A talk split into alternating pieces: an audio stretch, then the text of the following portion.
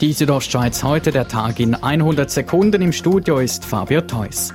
Eine Ohrfeige ist offiziell Kindsmissbrauch. Dazu gehöre aber nicht nur Gewalt, sagt der Geschäftsleiter der KESP Graubünden, Giuseppe De Funz. Es gibt Gewalt, es gibt Ausbeutung, es gibt hohe Erwartungshaltung, Sexuellmissbrauch, verschiedene Arten von Misshandlungen. Ebenfalls dazu gehört die Vernachlässigung des Kindes. Auf solche Probleme wird heute am Tag der Kinderrechte aufmerksam gemacht.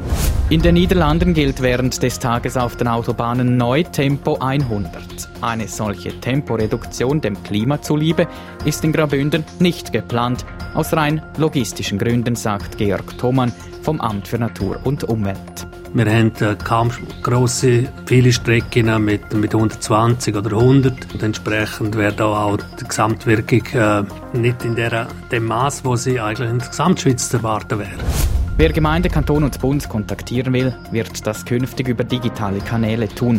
Dies ist das Ziel der neuen E-Government-Strategie, die der Bundesrat verabschiedet hat.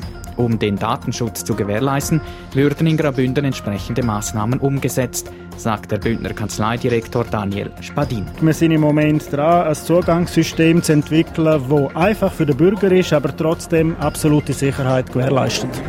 In der letzten Saison schaffte der HC Davos den Ligerhalt mit Ach und Krach. Inzwischen zeigt sich der Eishockey-Club wieder in gewohnter Stärke.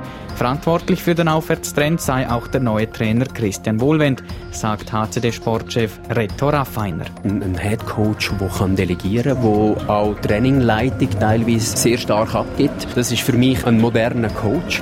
Nach 17 Spielen ist der HCD aktuell Tabellenvierter und bestreitet am Samstag die nächste Partie gegen Rapperswil-Jona. Die Südostschweiz heute, der Tag in 100 Sekunden, auch als Podcast erhältlich.